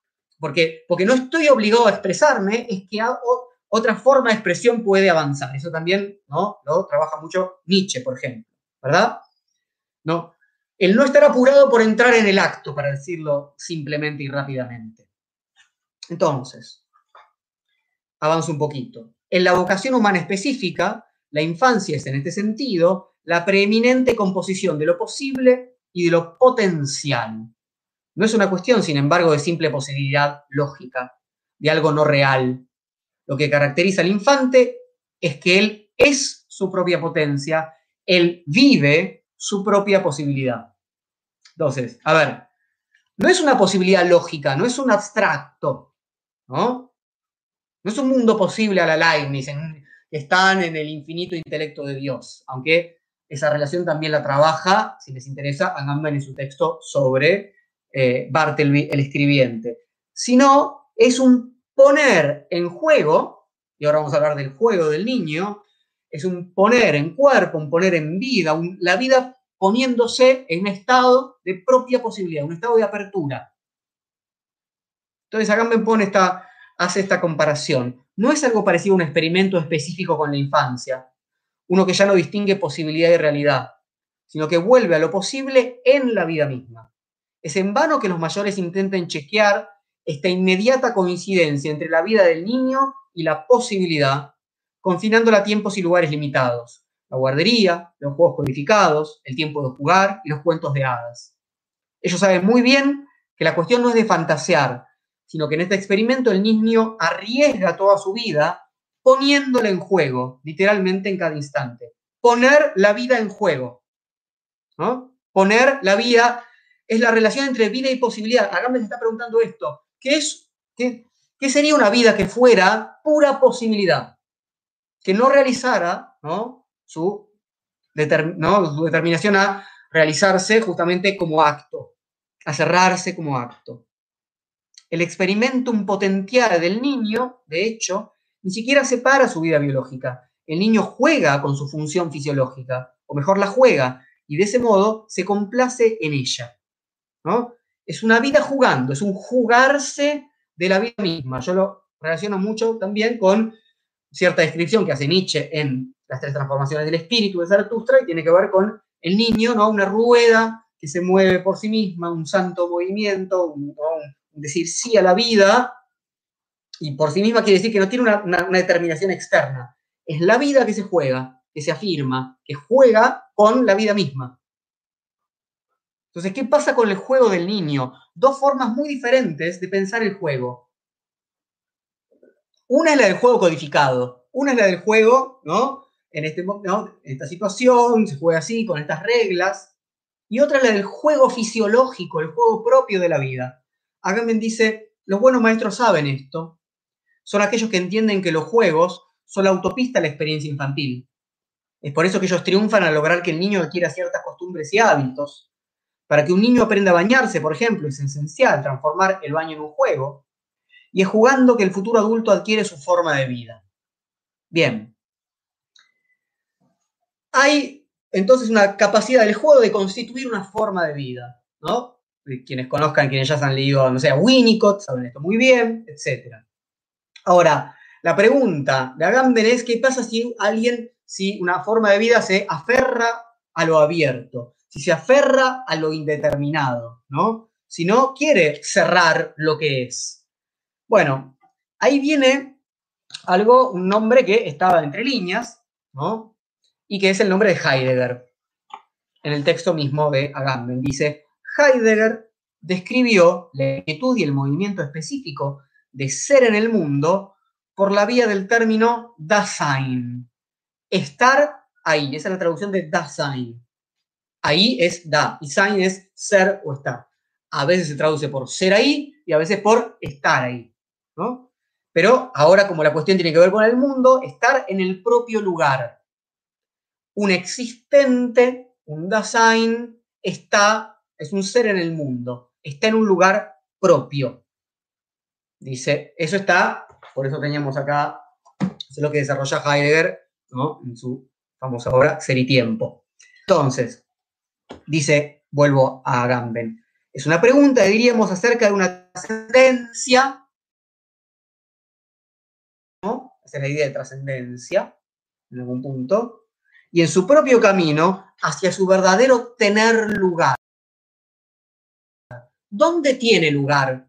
¿Cuál es el hábitat del niño? ¿Cuál es el hábitat de aquel que no quiere, ¿no? De aquel que prefiere desplegar una forma de vida asociada a un hábitat determinado. Heidegger una vez expresó esta condición como ser por dentro una afuera. Despliego mi propio hábitat en algún punto. ¿Se entiende? Creo un mundo. ¿Qué es la cultura? ¿Qué es la tradición exosomática, como decía Gamben? ¿No? Despliego un mundo, creo un mundo, también es un poco Nietzscheano otra vez, ¿no? violento el mundo de tal manera en algún punto que creo un mundo para ese estar ahí, Pregunta Gamben, ¿cuál es el Dasein de un niño? ¿Cuál es el propio lugar? ¿No? ¿Cuál es su estar ahí? Ese momento en el que el niño juega y se juega su propia función fisiológica. Uno podría decir, dice Agamben, que es una inmanencia sin lugar ni sujeto. Un aferrarse que no se aferra ni a una identidad, ni a una cosa sino simplemente a su propia posibilidad y potencialidad. Es una absoluta inmanencia que es inmanente a nada. ¿Se entiende? Es, que es complejo, pero piénselo de esta manera, ¿no? ¿Qué es una inmanencia? Es algo que está en, en su propio nivel, ¿verdad? Y en ese propio nivel crea algo, ¿no? Crea un hábitat propio, un mundo propio, un propio lugar, pero que no puede encerrarse, ¿no? No puede establecer, uno dice, bueno, este bicho tiene este hábitat y es el cuadro, ¿no? ¿Por qué? Y porque tiene pulmones en vez de branquias. Bueno, vive al aire libre, no vive en el agua, etc. Solamente si uno suspende un desarrollo genético determinado, un camino supuestamente natural hacia el acto, esa pura potencia puede generar un mundo propio. Solamente si uno no acepta, esto es, para quienes sean lectores de Hegel, ¿no? no es algo muy distinto al momento en el que eh, lo, viviente animal pasa al estadio del espíritu, logra su libertad, niega su determinación, ¿no? niega la vida determinada. Es una absoluta inmanencia, ¿no? que intenta sostenerse a sí mismo, que intenta no ser capturada por una finalidad. Entonces, pensemos lo siguiente, ¿no? dice, última página del texto de Agamben, en este sentido el niño es el paradigma de una vida que es absolutamente inseparable de su propia forma, una absoluta forma de vida sin resto. ¿Qué significa forma de vida en este caso? Bueno, ahí Agamben usó guiones, ¿no? Dice forma de vida, después que no tenga el texto, bájelo, dice forma de vida como una unidad, un concepto único. Bueno, ¿qué significa? Bueno, hay varios textos donde ustedes pueden ir a fijarse esto. Por ejemplo, uno que está en Medio Sin Fin, en este libro de Agamben, que se titula Medio Sin Fin y que tiene varios artículos, y que tiene como título Forma de Vida. Dice Forma de Vida ahí con, unos, con unos guioncitos, ¿no? Entonces acá, por ejemplo, nos dice, los griegos no contaban con un único término para expresar lo que nosotros entendemos con la palabra vida empleaban dos términos, semántica y morfológicamente distintos. Zoé, que expresaba el simple hecho de vivir común a todos los vivientes, animales, hombres o dioses, y bios, que era la vida humana, que significaba la forma o manera de vivir propia de un individuo o de un grupo. Bios y zoé, ¿no? que, se, siguen estando en nosotros en términos de biología y zoología. Entonces, el bios, dice, va a decir Agamben, es la forma políticamente cualificada una forma de vida que la, organización política, estatal, la que sea, califica como bios. Y Zoe es el animal, la mujer, el niño, etc. ¿Se entiende? Bios va a estar protegido de algún modo y Zoe parece ser, es lo que se va, va a tener relación después con lo que Agamben va a llamar la nuda vida. Ahora lo va a llamar así, la nuda vida.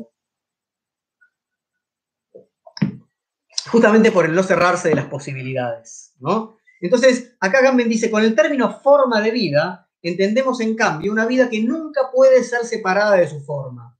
Una vida en la cual nunca es posible algo así como aislar una vida desnuda. Una vida que no puede ser separada de su forma, una forma de vida, forma y vida son lo mismo. Se trata del vivir mismo y en su vivir se trata ante todo de su modo de vivir, ¿Qué significa esta expresión? Dice Agamben.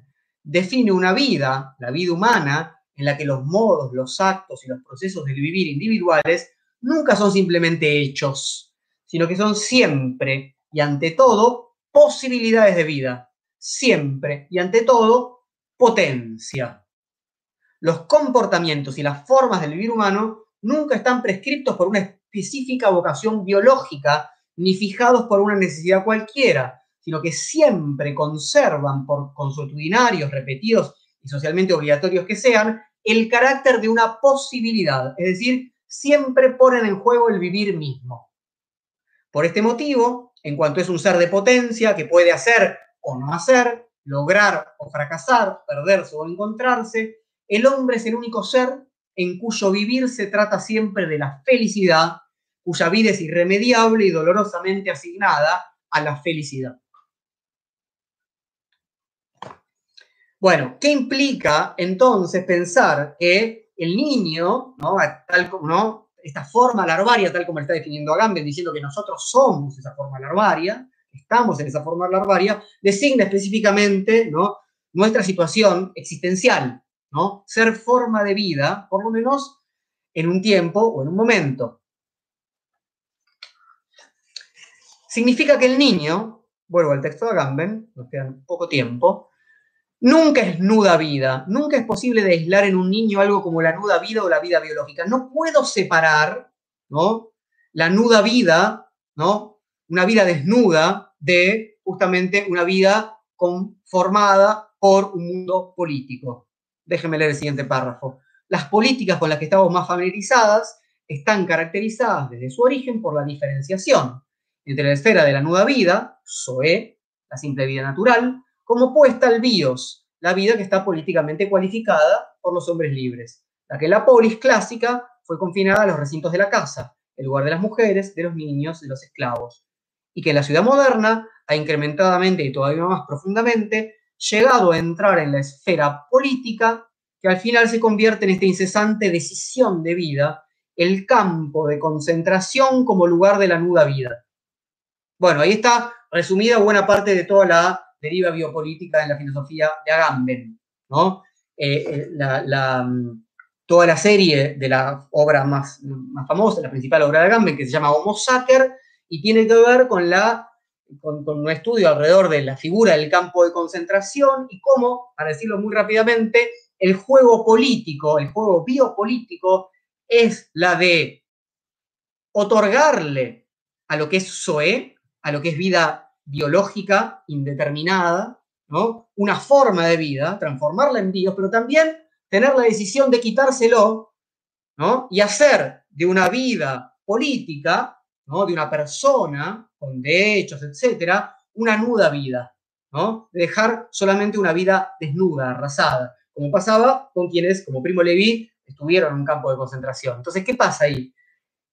Para, para que esta operación, mediante la cual ¿no?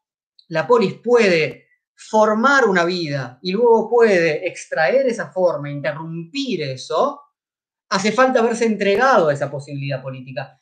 Agamben está pensando qué es lo inapresable de la vida. ¿Qué es lo inapresable por el poder político para que esa operación de crear una forma de vida protegida políticamente, un BIOS, y luego decidir si, cuándo, excepcionalmente, justamente, ¿no? en estado de excepción, corro eso, saco eso, desligo esa forma de la vida y dejo nuda vida y entonces arraso con esa vida, porque no tiene ya ninguna cualificación política. Eso es el niño y eso es el pensamiento, lo inapresable, lo irreductible a una forma determinada por la biología o por la política.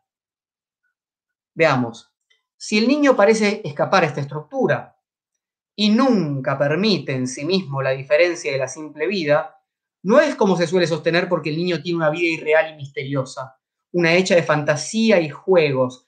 Todo el tiempo a Gamble le interesa mostrar que el juego del niño no es un escaparse de la vida, no es una fantasía, no es un ideal, no es un mundo ¿no? irreal, todo lo contrario. Es exactamente lo opuesto, dice Agamben, lo que caracteriza al niño. Este se aferra, este es uno de los momentos más ¿no? interesantes, fuertes de todo el texto de Agamben el niño se aferra tan estrechamente a su propia vida fisiológica que se convierte en indiscernible de ella misma. Y no se la puede separar.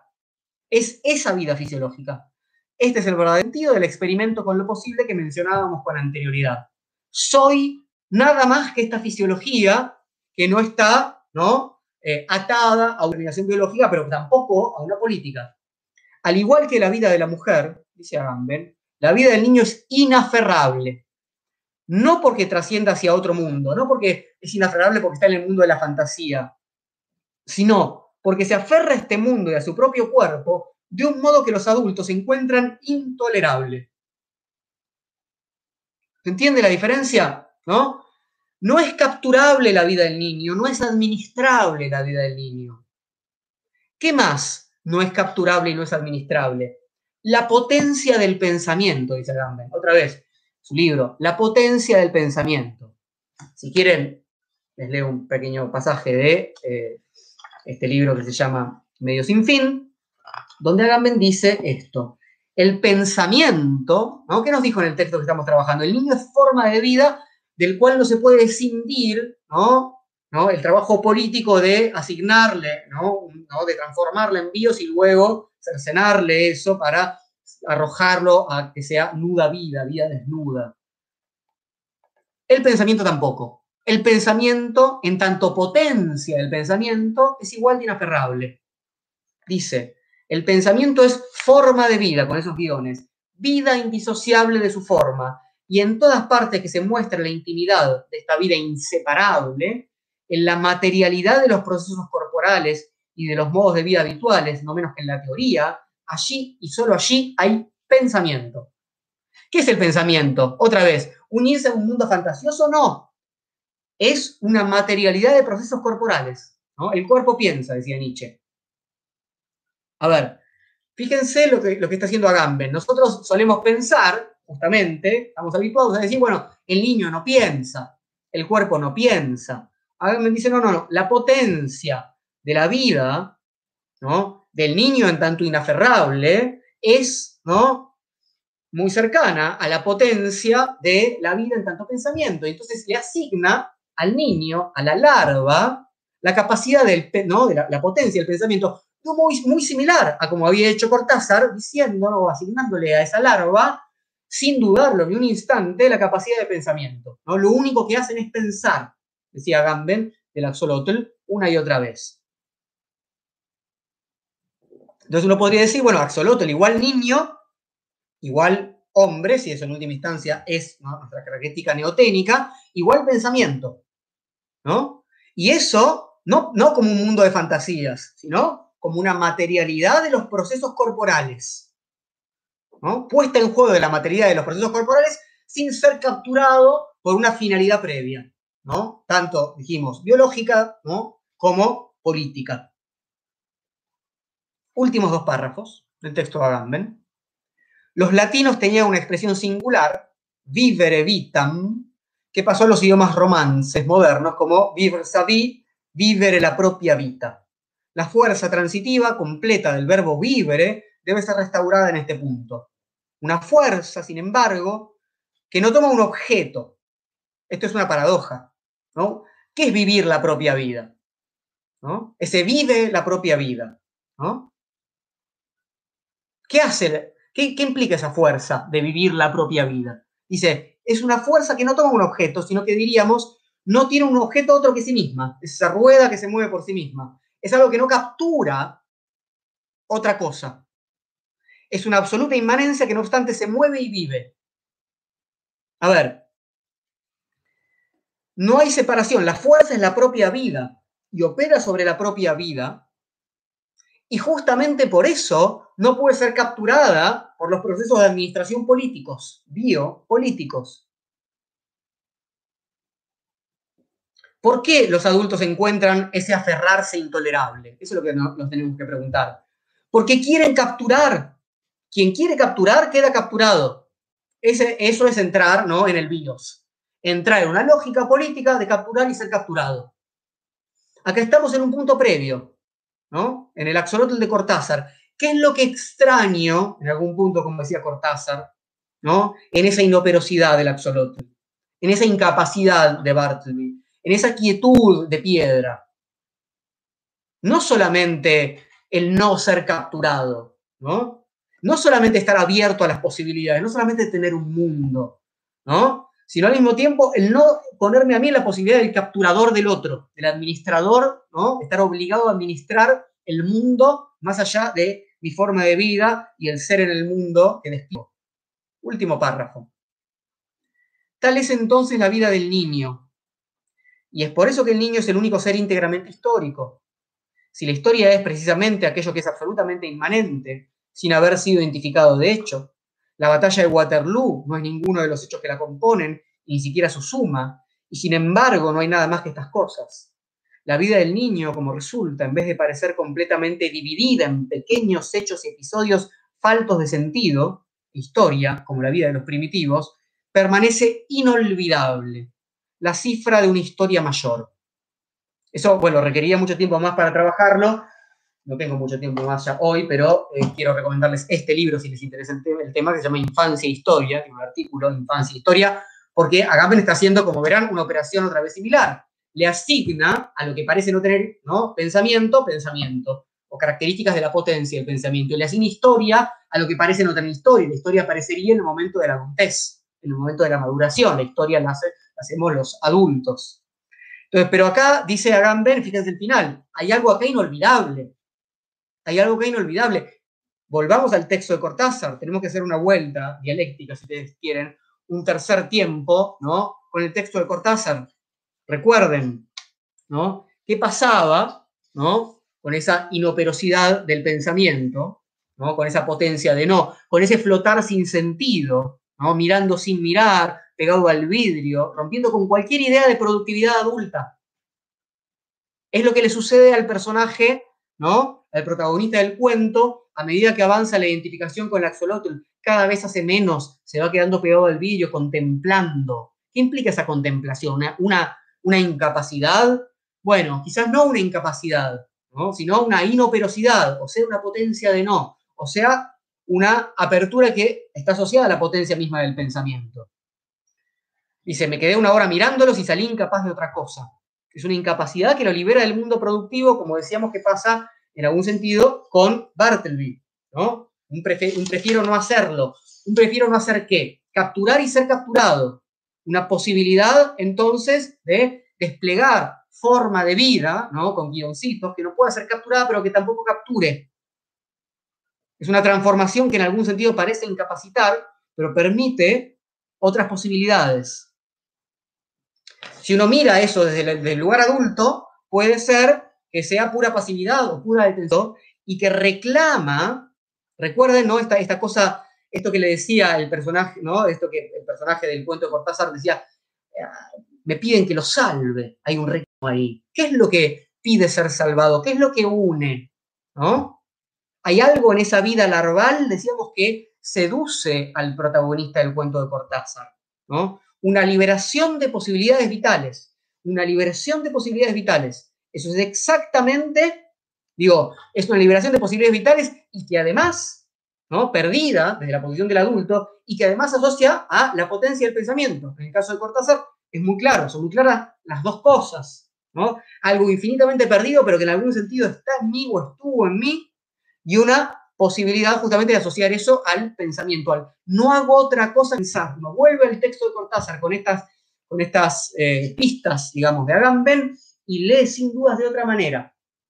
Porque pensemos que una de las preguntas fundamentales que nos hacíamos al comienzo, ¿no? Era, por, digamos, ¿qué era eso que estaba infinitamente perdido? ¿Recuerdan? Me enlaza a ese otro extraño algo infinitamente perdido, que sin embargo me llama, ¿no? ¿Qué es lo que me llama? Lo que no pude hacer, lo que no pude realizar, no al revés. La posibilidad de, no realizar un montón de cosas, ¿no? La posibilidad de no pasar de la, ¿no? la, potencia de no, el no pasar al acto, ¿no? El decir, mantener en suspenso, ¿no? Determinados mandatos políticos o biológicos, como quieran pensarlos, implica mantenérselo abierto, mantenerse en la pura potencia, mantenerse aferrado a lo fisiológico y lo viviente, ¿no? Y eso es lo, como dice Agamben dice Randó, lo inolvidable. Quisiera cerrar, para conversar un poquito con ustedes, leyendo un pequeño poema de Adolfo Ruiz Sánchez, que es un escritor mexicano, otra vez, y este poema se llama Cada quien su axolotl. Cada quien su axolotl. Dice, de Alberto Ruiz Sánchez. Dicen que enamora lentamente, tanto que duele que se vaya, y que no es por su gracia ampliamente prehistórica, sino por su tenacidad de piedra muy antigua. Pero que es muy suave al tacto, como si tuviera sangre en vez de huesos, y dicen que en la oscuridad más secreta de la amada le salen cuatro manitas extremadamente complacientes, y que sus ojos dentro de ellas se vuelven más luminosos. Soñé que eras un axolotl, me dijiste, y yo no supe si alegrarme irónicamente o resignarme a ser visto de nuevo así, primitivo y torpe. Y yo era tu pecera, añadiste. Y eras tan feliz que mientras todos los otros cambiaban y corrían a cumplir con su destino terrestre, tú nadabas en mí hacia otro continente, otro planeta, otro sistema solar. Cada quien su axolotl, pensé. Cortázar se convirtió en uno de tanto mirarlo y admirarlo. Elizondo lo hizo pene en las manos y el regazo de las asustadas yo era el tuyo. Un axolotl fue testigo de mis primeros poemas en casa de Huberto Batiz cada sábado de taller que el monstruo presenciaba, comentando lo que oía con sus branquias erectas como estrella o recogidas. Crítica anfibia, de pecera, descifrable tan solo por unos cuantos, como yo, distraídos. Estudiante en la vieja ciudad del río, donde Axolotl se hizo salamandra al salir del agua calcárea de los humanos, viví con uno constantemente porque lo llevaba dentro como indicación palpitante de que nada es imposible y de que aquello se me iba a salir aunque yo casi no lo sabía. Entonces, de Adolfo Ruiz Sánchez, cada quien su axolotl. Bueno, vamos una hora cuarenta y pico de transmisión y hay todavía sobrevivientes, no tantos como estaban antes, pero hay sobrevivientes. Así que gracias por la paciencia y los leo, las leo, los escucho y conversamos un rato hasta que a las dos horas esto muera. Espero que haya sido una posible, quizás un poco confusa introducción a Agamben. Mónica se risura la larva es a la mariposa como el infantilismo al adulto, esa potencia del pensamiento, como ese momento que se puede pensar, como la prehistoria del adulto, es imposible pensar al niño sin el pasaje por el BIOS. Eh, es imposible pensar al niño sin el pasaje por el BIOS. Bueno, ahí eh, Agamben no estaría de acuerdo en eso, justamente. Eh, Micaela Cuello, nada de soberano sin una condición, no poseer la eficacia del poder de esa acción, primacía del porvenir sobre el momento presente, primado de la tierra prometida. Hermosa charla de hoy. Ah, mientras conversamos, les recuerdo, por favor, entren a tallerdefilosofía.com.ar y hagan sus culturales. Y también les recuerdo, el domingo que viene nos volvemos a encontrar y la charla nos podemos encontrar en YouTube y en JJ, ya no, sino en el Instagram mío, de Taller de Filo, la charla se va a llamar Los animales no saben leer. Tiene apuntes para lectoescrituras no humanas. Otra vez vamos a jugar entre lo humano y lo animal, pero en relación a la literatura, a la escritura, etc. Eh, definitivamente somos todos axolotls del señor Hegel. Bueno, puede ser. Irma dice, el axolotl es la vida viviendo centrada en sí misma, el hombre es pensamiento, mirando la vida, tratando de descubrir en aquel lo que es su propia vida. Bueno, es, es un poco esa propuesta que les hacía. Gracias, dicen por ahí, dice Juliana Cablera, siempre una fantástica experiencia.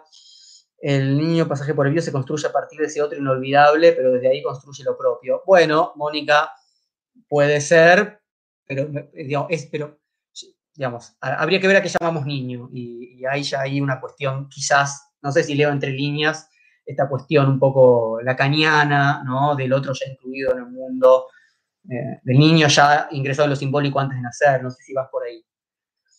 Dice Natalia, interesantísimo e impecable el modo de transmitirlo, gracias. Eh, ¿Cuál es tu Instagram? El Instagram es arroba taller. A ver si lo pongo acá, eh, antes de que mi community manager me rete. El Instagram mío es taller de filo. perfecto, por ahí está. Es un tema radical. En un mundo como este, preferir no realizar nada. Puede ser muy subversivo. Claro, la potencia de no, él preferiría no hacerlo. Dice Tomás, ¿Qué pasa con lo que produce un ser en desarrollo? ¿También permanece siempre inacabado? Eh, es que justamente nosotros, a pesar de que haya ciertos desarrollos, nada, nada termina de acabar, de llegar a su forma perfecta. Eso es un poco el juego, de seguir siendo niños a pesar de que haya desarrollos. Si el niño es pura potencia, ¿no puede construir bios? Bueno, en, tanto pura potencia, supondría que no deja de ser niño para, para, pasar a, poder ser y formar parte de la maquinaria de producción de BIOS. La Violeta, libros, qué buena selección de textos, no conozco nada de Agamben, así que agradezco la explicación. Me alegro, puede ser como verán complicado porque tiene un poco de, en este caso, de Aristóteles, ¿no? Sin dudas, en relación a acto-potencia, y ahí la cuestión de la potencia de no, pero por otro lado de la línea biopolítica que viene de Foucault, pero que Agamben traza a su manera. ¿Puede pensarse que Hamlet está atravesado por la potencia de no? Pues habría que pensarlo. Quebron James, increíble. Si puedes repetir los nombres de los escritos que fuiste desarrollando para poder repasarlos, sería genial. Eh, pusimos la foto de todos los, la tapa de todos los libros en todas las redes sociales. Y está el PDF a disposición de los dos textos principales con los que trabajé, que es Por una filosofía de la infancia, de Agamben, y eh, Axolotl, el final de juego, de Julio Cortázar. Y el resto tiene la tapa de los libros ahí a disposición de ustedes. Y si no me la vuelven a pedir, la volvemos a poner. Em, lo abierto es un libro copado de Agamben que aportaría en este punto. Sí, claro, sí, sí, eh, que tiene que ver con lo animal, ¿no? Lo que pasa es que, imagínense que ya esto ¿no? fue una hora 45, si ponía más citas, y, ¿no? Eh, y se presentan algunos textos, infancia e historia, medio sin fin, el texto forma de vida, el texto sobre Bartleby, y al mismo tiempo dar cuenta de por qué esto aparecía ya en Cortázar de algún modo para mí, o, en mi lectura, o es una lectura posible. Muchas gracias por la clase, complicado Agamben. Sí, complicado. Eh, primera lectura. ¿no? Sí, para, quienes fue primera lectura, primera lectura, hay que volver. ¿no? Hay que hacerse un estómago.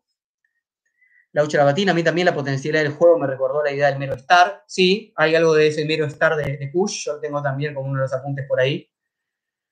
Hola Diego, muy buenas noches, buenísima la charla. Me parece a mí que la transparencia es en nuestro tiempo la depredadora de la potencia del pensamiento. ¿Cómo luchamos contra eso?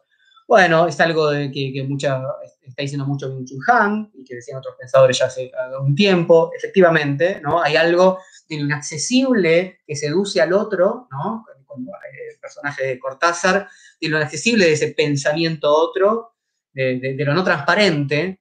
Eh, y bueno, hay que poner, eh, digamos, paredes altas. No digo, porque ahora en esta época donde sufrimos de estar entre paredes y no encontrarnos con nosotros, tenemos ¿no? Eh, pensamos que tenemos que romper con las paredes y no, no, no, hay que, eh, hay que saber ocultarnos, hay que saber hacernos espacios de silencio, hay que saber retirarse, ahí vuelve la, ¿no? la charla de la vez pasada del ascetismo, ¿no? del, retirado que es Zaratustra, ¿no? hay que poner distancias, ¿sí? Si alguien es seducido por eso va, a llegar, va a quedarse, va a quedarse frente ¿no? al cristal, Matías Gutiérrez dice, Nietzsche decía, ese fantasma que corre delante de tú, tuyo es más bello que tú. El absoluto sería una inmanencia posibles, esperando por los huesos que nunca llegan a destino. Claro, si uno lo, pero si uno lo piensa así, bueno, a Nietzsche no le gustaría en algún punto, ¿no? Pero finalmente pensemos que, que fantasma es, ¿no? Larva. Entonces uno podría pensar, Matías, que esa cita podría ser casi al revés la lectura, ¿no? Que el fantasma que corre delante tuyo es eh, cada axolotl. Ah, pero esa es la lectura que vos proponía, perdón, estoy mareado. Entiendo que es la lectura que vos proponía. Estoy de acuerdo entonces, Matías. Gracias. Federico Yarzábal, en el preferiría no hacerlo, no existe una interpelación al otro, en tanto semejante, y también al otro en tanto lo que sea a mí. Sí, claro. Sí, sí, sí. Eh, pero en algún punto el juego del niño también, aunque o sea, esa interpelación no es una interpelación como, o sea, el preferiría no, no es el no voy a hacer lo que te pasa, es un preferiría no es una interpelación diferente.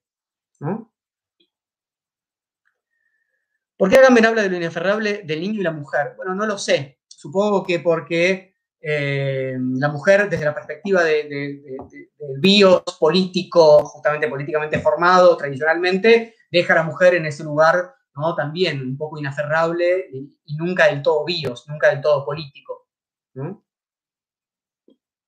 ¿Dónde consigo esos PDF? Están en el evento donde invitamos a esta, este encuentro en Facebook, en el Facebook de Taller de Filosofía y en el YouTube de Taller de Filosofía. Hay un link y si no, nos escribís y te lo pasamos. El axolotl es ajolote en catalán. Claro, eh, empezamos hablando por de eso, ¿no? De, todo lo que implicaba axolotl, ajolotl, etcétera, ¿no? Eh, la versión eh, española, ¿no? El axolotl viene ¿no? de un vocablo sin dudas mexicano, luego tiene su lectura española, etc. Enzo, hermoso como realizas el trabajo filosófico con la literatura, muchas gracias. Chupadme el coño, dice Polvorilla, bueno, qué sé yo, si, queremos, ¿no? Irma, esto da para un trabajo intelectual interno muy profundo y prolongado, gracias, sí, espero que esto sea, ¿no? Lo que lleva, ¿no? A cosas que, ¿no? va más allá, ¿no? Lo que termina ahora. Esto es un empezar. estos encuentros son presentarles algo, ¿no? Ver si, ¿no? Es como, bueno, me asomo al absoluto y veo qué pasa, ¿no? Hay que quedarse mucho tiempo con esto. Alma Alejandra, pensar juntos remite al juego infantil, sobre todo al darnos ese tiempo de conversación, pre-capturas varias. Porque, eh, gracias, gracias, Alma. Eh, voy un poco más abajo acá en el Instagram. Eh, em, dice, del género. Tu transmisión resulta vital para evitar estos tiempos. Muchas gracias y gracias por la movida para sostener los espacios. Gracias a ustedes. Gracias a ustedes. Mónica, como pensar ese niño, ese infante sin un pasaje por el vídeo es donde habría que pensarlo. Distinto es pensar que el adulto que no es ese, que no es sin ese infante, pero leído a posteriori. Bueno, sí, sí entiendo lo que decís, eh, Mónica. Eh, creo, creo entenderte. No, me apresuro a decir que entiendo, pero creo que sí. Eh, ¿Qué más? Bueno, dicen todos gracias. Em, ¿Cómo constituirán comunidad los infantes? Bueno, eh, Agamben es uno de los que participa de mucho de una conversación con otros filósofos como Blanchot y Nancy sobre el problema de una comunidad sin comunidad. No en el sentido de la comunidad ¿no? biopolítica tal como la entendemos, ¿no? del Estado, de la polis, otro tipo de comunidad. Sí la comunidad de los sin comunidad. Bueno, eh, se nos está convirtiendo otra vez la, carroza en calabaza. Eh, les agradezco mucho. A, esta hora y después de dos horas, 250 personas, en un momento entre las dos eh, pantallas, entre YouTube e Instagram, en un momento hubo como 400 y pico de personas, así que para mí es un montón saber que todos ustedes están del otro lado.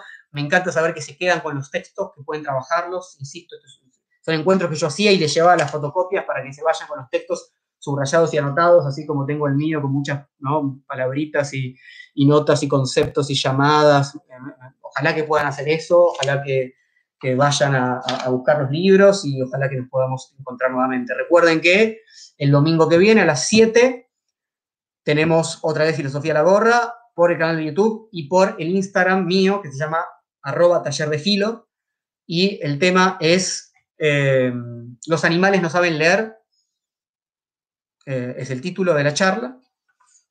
Apuntes para lectoescrituras no humanas. Vamos a, van a estar presentes muchos pensadores y va, a ser también un cruce con la literatura sin dudas. Así que bueno, gracias a todos una vez más y nos vemos el próximo domingo.